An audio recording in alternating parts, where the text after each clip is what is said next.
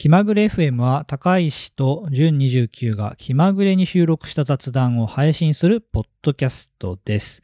ご意見ご感想はハッシュタグ、シャープ気まぐれ FM でぜひぜひお寄せください。今回もよろしくお願いします。はい、よろしくお願いします。純29です。どうも。はい、高石です。さてさて、前回ですね、あの、前回？前々回とその前か。先週、14えー収録した、はい。先週14、15を編集していて気づいたんですが、じゅんさんの声がですね、時々こう、遠ざかったりしているということに気がつきました。そうなんですよ。14、15の時ね、実はその、ダイナミックマイクをちょっと用意してみて、それを使ってみたくて、ちょっと実践投入したんですよね。で確かそうですね。そうそう。で、あちなみに、えー、と16からまたコンデンサマイクに戻しているんで、今はね、今日はこの回はコンデンサマイクで撮ってるんですけども、ダイナミックマイク、ようやく何なのか僕が、もう僕も分かってきました。おー。なんで、あの、よかなりね、こうマイクに口を近づけて撮らないと音が入んないのがね、ダイナミックマイクで、まあ、説明読んだ、説明読んで分かってるつもりではいたんだけども、今回みたいな、なんかこうなると声と遠くなるんだなみたいなのを経験して、完全に理解したなという感触です。うんなるほどね。そうですね。なんで僕の今のところの理解では、本当にカラオケボックスに備え付けてあるマイクみたいな感じで、うんあれは本当にこう、マイク握って、こう、口元に持ってった声をこう拾う感じですもんね。はい周囲にいる人の声とかがなったら、えらいことになるはずなんで。うんそうですね。そうそうそう。そう思ったら、ダイナミックマイクのこう使い時というか、うん、こういう風にすればいいんだなっていうのが分かったっていうのと、あと僕の Vlog を見見たことがある人なら、なんとなく分かると思うんですが、僕収録中、こう笑うとのけぞるんですよね。あの、体が大きく動くタイプなんで、楽しく盛り上がってくると、わっはっはっはって言った時に、多分声が遠くなってるんじゃないかなと 思います。なるほどね。で、コンデンサマイクだと、ちょっと10センチ、20センチ離れたぐらいでは多分そんなに変わんないけど、その分いろんな音を拾うようにはなってると思うんで、まあ、またね、16、17で音がどうなるか見て、また運用を落ち着けていきたいなと思っています。そうですね。はい。結構この音声、マイク周りは、やっぱ難しいですね。いやー、難しいですね。なんとなく適当に喋ったら適当に取れるのかなと思ったんですけど、結構奥が深いですね。ううんん、そうですね。うんまあ、でもこれもやらなきゃ分かんなかったことなんで、もう楽しく、あのリスナーの方にとってはな聞きにくいなって回がもうあったら申し訳ないですけど、まあ、僕自身は僕の知見がどんどん増えてるんで、楽しいなと思いながら日々過ごさせてもらってます。なるほど。はい。そういうわけで、えー前、えーっと、14、15ですね。ちょっと聞きづらいなとか、えーノイズが多いなっていうことがあるかもしれません。えーというお知らせはい。でした。はい。なんかあったら、ハッシュタグ付きでお願いします。読み、読みますんで、はい。よろしくお願いします。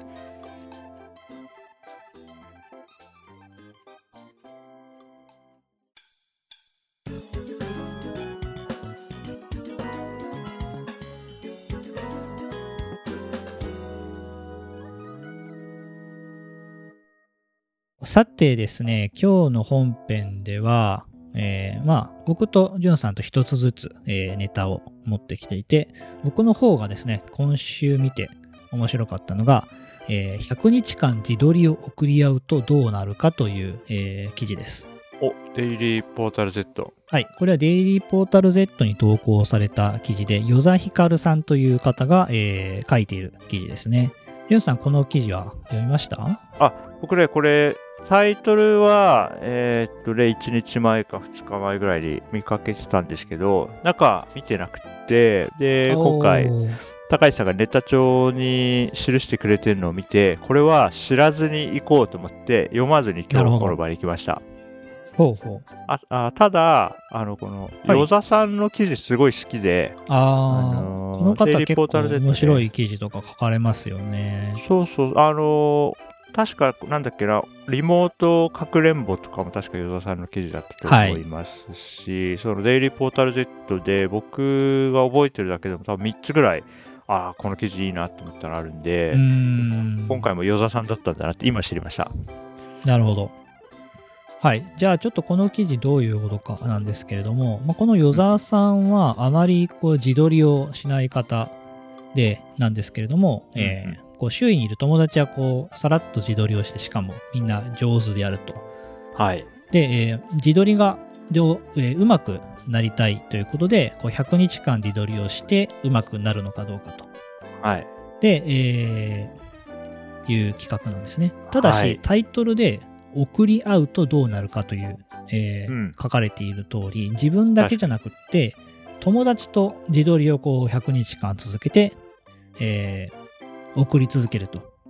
うんうんそういうチャレンジなわけですね。はいはい、いいですね。やっぱりいいですね、与座さで、えっ、と、この記事では、与田さん含めて3人で自撮りを、えーやると。ん。で、はい。おそらくこれは LINE かな ?LINE でグループを作って、えー毎日自撮りをアップしていくと。はいで、ルールがあってですね、これも面白いんですけど、まあ毎日、えー上げる、アップロードはいする。。はい。時間は何時でもいいけれども、絶対1日1枚は上げます。はいはいはい。はい。で、えーまあカメラアプリ使っていいとか、はい、あと、えっ、と、えー、周尾に関するコメントっていうのはまあ禁止ですと。なるほど。あまあそういう、こう、お互いを尊重しつつ自撮りをうまくしていくと。うんうんで、見てるとですね、面白いのが、やっぱり最初はこうみんなぎこちないんですよね。うん。えー面白いな表情があまりこうないとか、3人ともなかなかこう自撮り慣れてない感じが、えーすごくするんですよ。素朴でいいですね。そう。ただ、こうやっぱり毎日撮ってるとだんだん上手くなってきて、うんうんえー表情がこう豊かになり、いろんなこう工夫が始まっていると。うんうんはい。やっぱりこう、アイテムを追加したり、ポーズとか決めたり、えー構図を工夫したりして、はいはいで、無事こう100日を達成すると。で、この先がすごい僕いいなと思ったのが、はい。ちゃんと振り返りしてるんですよ。知ってますね。なんか編集会議みたいなことしてるんですね。なんかね。そう。で、しかももっといいなって思ったのが、写真ちゃんとプリントして、で、並べて、えーテーブルに並べてですね、で、えー見てる。ここがめちゃくちゃ僕いいなって思いました。まあ、高橋さん写真好きっていうのもありますしね。そう。まあ僕写真好きなんで、こういうのすごい好きなんですけど、いや、いいね、これ。そう。これがね、めちゃめちゃ面白かったですね。いいななんか仲、仲いいんだろうな、これな。はい。で、やっぱりこう、共通している、あの、なんか疲れているような自撮りをまとめてみたり、はいあ、と、えー同じような服装、同じ服装を着てるとか、はいはいはいはいはいはい。えこう顔が全部映ってないのだけまとめてみるとか、そういういろんなこうカテゴリーとかにまとめているのがめちゃめちゃ、えー好きですね。いいですね。いや、いいなぁ、これなぁ。振り返りやっぱいいなこれなまあこういうこうたくさん写真を用意して共通点があるのでまとめるみたいなのは、まあ写真の作品を作るためのこうプロセスでもあるので、確かに。まあ、ここがすごいいいなって、えー思って読んでましたね。いやー、今ね、こう話を聞きながらざーっと、まあ、写真、この記事自体も画像が豊富なんで、まあ、今、ええざーっとね、流してみたんですけど、これね、僕は僕で、あの、Vlog、もう3ヶ月ちょっとやってるんで、ええ。なんかね、共感することも多かったですね、今ね、見てて。ああ。うん。最初はちょっと照れがあったりとか、だんだんこう、うん慣れてきて、なんか振り切っちゃった方が自分も楽しいし、いい動画になるなって思ったりとか、サムネイルいろいろ凝り始めたりとか、うん。うん、あと服装を気にしたり、髪型が気になるようになってみたりとか、だかなりこう、うん。僕はなんかもうここに4人目として混ざりたいぐらいの気持ちがありました。なるほど。ああ、面白いなぁいや、これはいい企画ですね。なんだろうな、この、与座さんの、ね、あの、今、この記事を、に言及するにあたって、改めて与座さんの記事の中で僕が読んだやつ何やったかなって見てみると、あの、車に構える、構えないをはい1分ごとに切り替えるとどうなるか。これ良かったですね。あとは主語の大きさをくじ引きで決めるとどうなるか。ああ、これも良かったな。うんあと自分が得意なジャンルで相談されたいっていう。はい。なんていうんですかね。ちょっと日常にあるみんなが、あ、あれねってちょっと思えるような引っかかりのあるテーマで、かつ、こう、実験してるんですよね、ちゃんとね。うん。うん。だから非常にこう、社会派で、うんみんながそれぞれこう、ああ、こうかもなとか思って持って帰るものがあるような、非常に素晴らしい記事ですね、今回もね。ね。あ今、えっ、と、デイリーポータルの与田さんのこのライタープロフィールのページからはい過去の記事を見てたんですけど、はい。2018年の同窓会で昔話を禁止するとはいはいはいはいどうなるかって、これ昔読んだ教科と面白いなと思って見てたんですけど、これも与田さんの書かれた、えー記事というのを今し気づきました。いやすごいですよね。着眼点も素敵だなと思うし、実験してね、それをまたレポートとして面白いものに仕上げてくるから、うん、すこれはごいですね。これサポートした方がいいな、僕これ。こんなに読ませてもらってんだから。個人サポーター？そうそうそう、励ます会に入った方がいいんじゃない？かな。いいなるほど だって、この記事読めなかったら悲しいですもんね。確かに。うん、あ励ます会ここれか。いいですね。実験っていいな。僕もあの、Vlog 始めて1ヶ月、毎毎はい日やって1ヶ月経ったタイミングで、やっぱ記事書こうと思って、その時点で自分が気づいたこととかまとめるの好きなんですよ。え日記もそうだし、あとはエピソード16で喋ったナッシュについても1ヶ月、大体ね、1ヶ月続けてみたらブログ書くみたいなのがあって、習慣がね。で、まあ、振り返りやんないとなんか忘れちゃうし、なんとなくそのまま過ごしていって、別に困りはしないんだけど、その時にしか気づけないことを、なんかこう取りこぼしちゃうのがすごい嫌だなっていう気持ちがあるから、振り返りすごいやりたくなるんですよね。だからこの記事もす,、すごい共感するな。いいや、これ。は。僕も自撮り苦手なんで、こうやっぱり続けることでこう改善されるんだなっていうのはやっぱ気づきましたね。なんか僕自撮りやると超無表情になって、逆にこう面白いっていう。僕はちょっと多分ひょうきんにしようとしちゃうな。なんかちょっと多分照れ隠しで変顔したりして、うん、なんか恥ずかしがらずにやってますよっていうのを多分出そうとしちゃうタイプだと思うな。うんうん。あー面白いな。最近はちょっとこう口角上げてね、こうニコッと。な何目指してるんですか？わかんないですけど。いいですね。いや、面白い。まあ、我々声,、はい声のメディアをやってるわけですけども、まあ、実際こうね、写真とか、こう顔が写してなんかっていう人たちからすると、自撮りって技術なんだなっていうこともこう分かってくるし、ああ、確かに。うん、ちゃんとやればちゃんと上手くなるっていうのが分かるのもね、面白いですよね。そうですね。いやー、いい話。これちょっと後でじっくり読もう、また。はい、概要欄にリンク貼っておきますので、まあ、この、えっ、と、エピソードを聞いてね、まだ読んでなくて気になるって方は、そちらから、えー読んでみてください。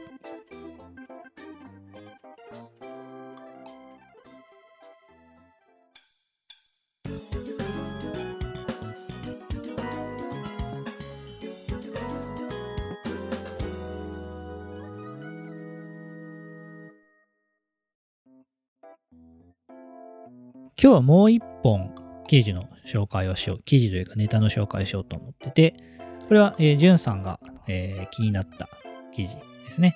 何かというと、えー SNS への写真、動画掲載について、ゴールデンボンバーからのおにがお願いとえーはいいう記事です。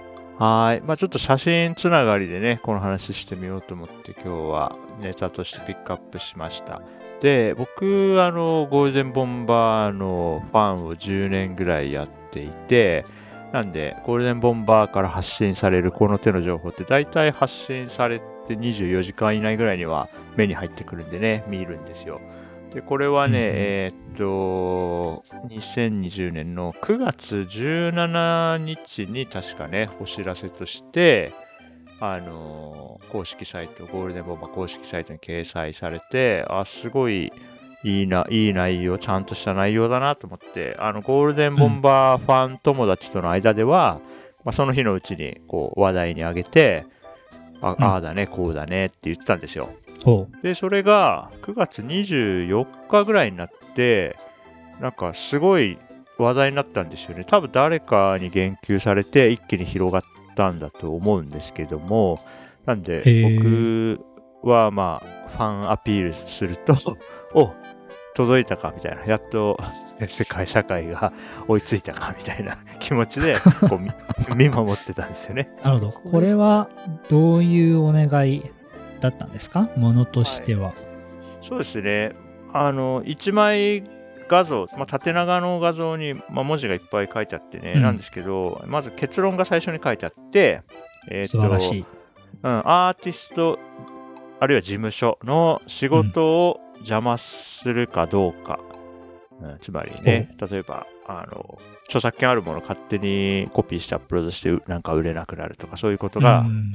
起こらないかどうかっていうのと、アーティストあるいは事務所が不快になるか傷つけないかどうかを考えて SNS 投稿を利用してくださいって。結論はもう本当にこれで、うん。で、まあ、そのその他に、えっ、と、なんだろうな、細かいことはいろいろ書いてあって、例えば、うん。例えばツイッターやるときに、ゴールデンボンバーのメンバーの顔写真をアイコンに使うのはやめてね、みたいなこととか書いてあって、うん。で、僕はこれまで起きたこととかも知ってるんで、ね、例えば、うん、メンバーの顔写真アカウントの人が、そのメンバーが尊敬しているこうミュージシャンの先輩とかの悪口とかをツイートしたときに、おなんかこう、そのその人が言ってるみたいなインターフェースになるから、それはすごい嫌だとか、うん。ファンがね、あの、ファンだよってことを示すためにアイコン設定してくれるんだけど、それでもなんか口悪いツイートとかしたりしちゃうじゃないですか、人によっては。うんうんそれがすごい嫌だよってことはね、まあこれまでもあったんで、まあ、それをすごく綺麗にまとめて出していたので、まずこのまとめる力がすごいなっていうのが一つ。うん。これ分かりやすいですね。そうなんですよ。うんうん。まず結論で2行、3行か。3行ではい。書いてて、で、その下に、えーはい OK な行為の具体例と、そうそうそう。NG、やめてほしい行為の具体例。うんで。最後に、えーアイコンの話っはい。ていう、こう、大枠が3つある。すごく分かりやすいと思いますね。そうなんですよ。で、僕が、あの、おって思ったポイントもちょっと紹介したいんですけれども、はい。まず、その不快になるか傷つかないかどうかっていうのを明確にも盛り込んだところが、僕はうん。って思ったんですよね。で、あの、仕事を邪魔するかどうかって、まあ、著作権とかの話だし、あと、まあ、法律だけで言うと、著作権、肖像権守ってねって言ったら、まあ、終わりっちゃ終わりじゃないですか。確かに。うん、日本に住んでるんで、日本の法を破ったら、まあ、や守ろうねというか、破ったらこういうことが起きるよっていうのは、別にゴールデンボンバーが言うまでもなくそうなんで、うん。別にそうなんですけど、そうじゃなくて、ゴールデンボンバーからのお願いっていう形で、ゴールデンボンバーとしてやってほしくないことっていうのをちゃんと文章にして、これだけしっかり伝えられるって、やっぱり彼らのそういう感覚、社会に対する感覚ってすごい磨かれたものがあるなっていうのをね、こうんう嬉しく思ったりしました。うん、うん。なるほど。はい。で、ちょっと絡めてなんですけども、あの、ローレンス・レッシグさんの、あの、コードっていう本の中で、はい。あの、人間を動かす、その力学みたいなのが4つあるっていう話があって、はい。4つ。4つ。で、1つはマーケット。ねはい。市場ですよね、マーケットは。そうそうですね。はいうん、で、2つ目が法法律とかね、ローね。法律。おうんはいで、3つ目が規範。規範。うん、で、4つ目がコードっていう、これ、まあ、ドレスコードとかのココードなんですけどね。うんあー。うんで、まあ、この4つあって、で、その、見方によっては、日本は法があんまり強力じゃなくて、規範がすごく強い国っていうふうに評されることがあるんですよ。おう。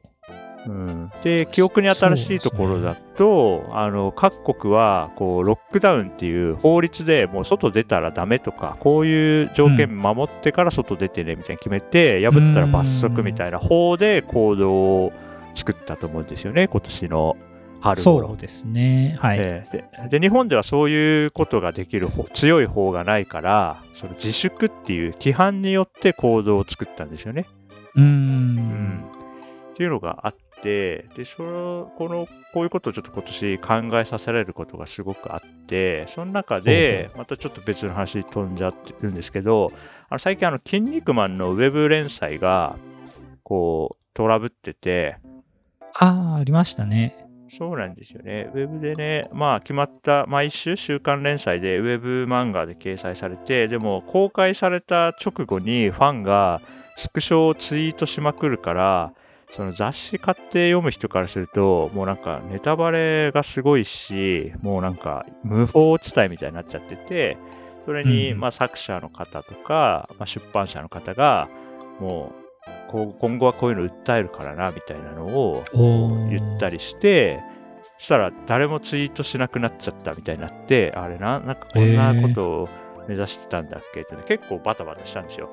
あ、そうなんですね。え、そそれは作者の方、結果として作者の方との思いとも少しずれた結果になってしまったっていうことなんですか？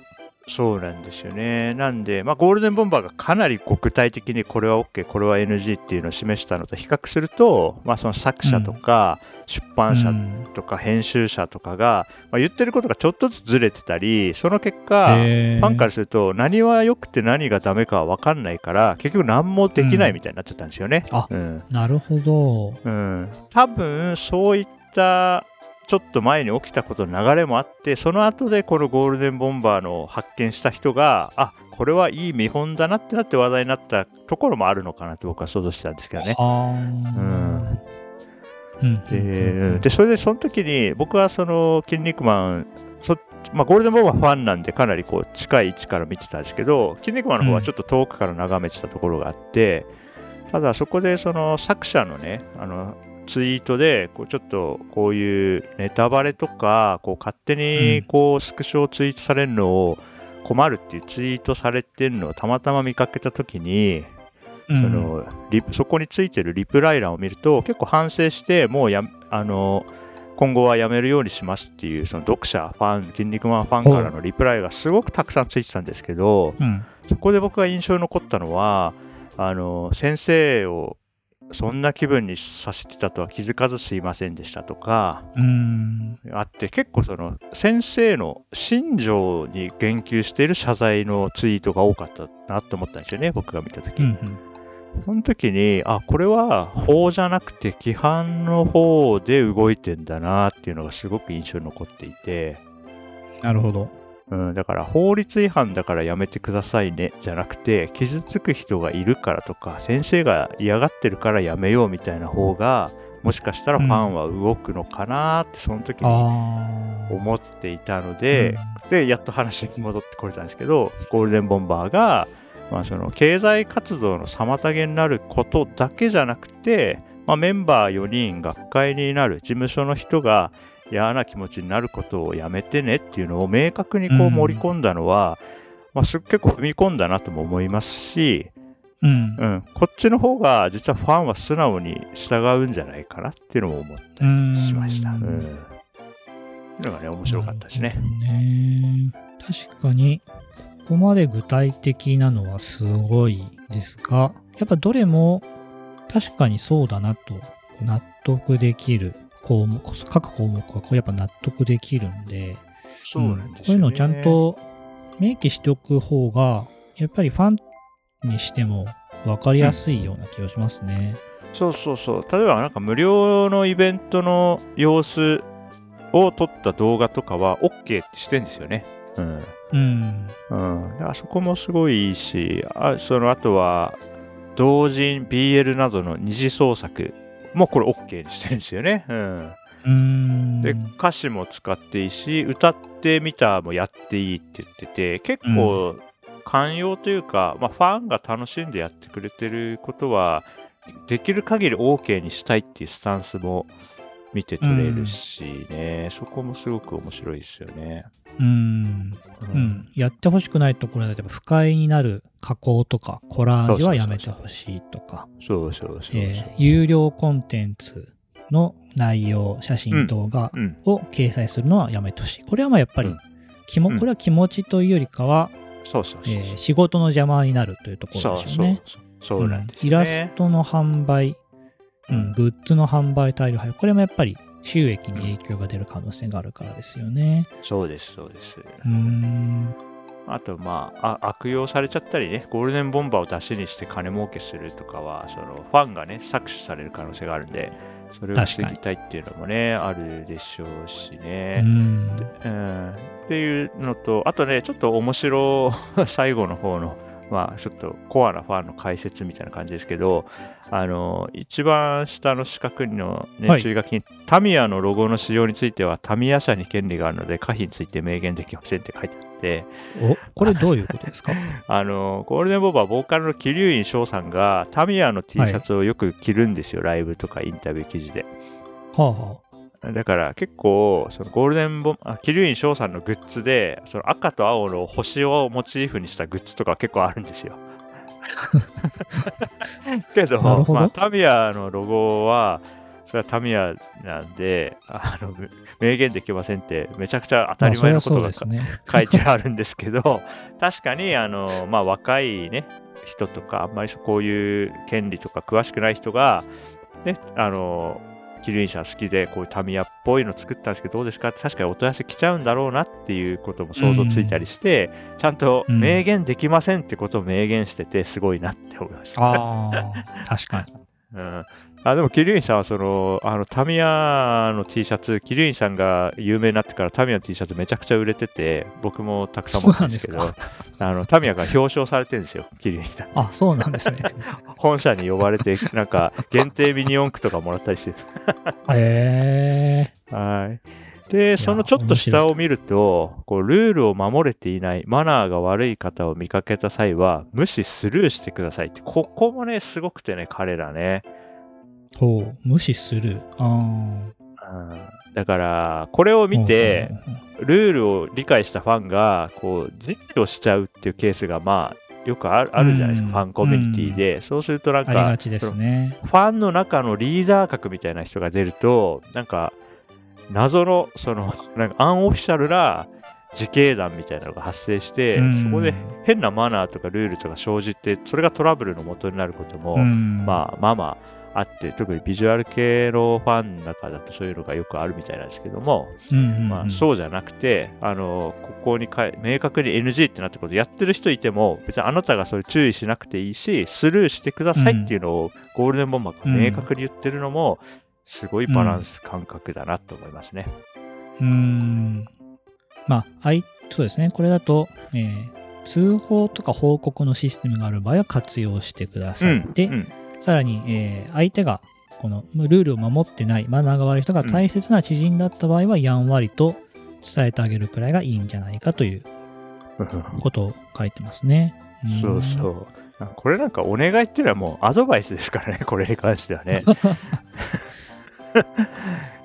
いやー、だからなんか、すごいなーっていうか、こう、変に防衛的になりすぎず、ファンを突き放しすぎず、まあ、寄り添う形で、言うことは言いつつ、まあ、なんかお互い気持ちよくやりましょうね、みたいなことをね、うん伝えようとしていて、うん、あの、感心して、まあ、これが1週間遅れぐらいだけど、すごく話題になって、絶賛されてるのを見て、まあ、古いファンとしてはちょっと誇らしい気持ちもあったしという感じでございました。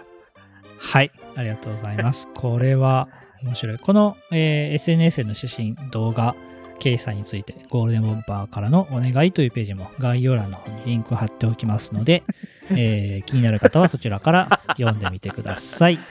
ぜひ参考にしてみてください。うーん。やばいな。ちょっとオタク特有の早口を出してしまった。熱くなった。はい。はい。そういうわけで、えっ、と、エピソード17はですね、100日間自撮りを送り合う話と、えー SNS への写真動画掲載についてという、こう主に2本立てではいお送りしました。はい。はい、えーこれらの記事について、えー感想とかご意見とか、えー記事についてというか僕らがこれについて喋った話についてのご意見ご感想ですね。はい。気まぐれ FM へのご意見ご感想あれば、ハッシュタグ気まぐれ FM へぜひぜひお寄せください。お便りフォームも、えー作成しました。ツイそうだったッターアカウント、気まぐれ FM、えーの方から、えーお便りフォームに飛べますので、何か、えーお便りがあれば、ぜひぜひ送ってくれれば嬉しいです。そういうわけで、エピソード17は終わりにしたいと思います。ではまた来週お会いしましょう。ありがとうございました。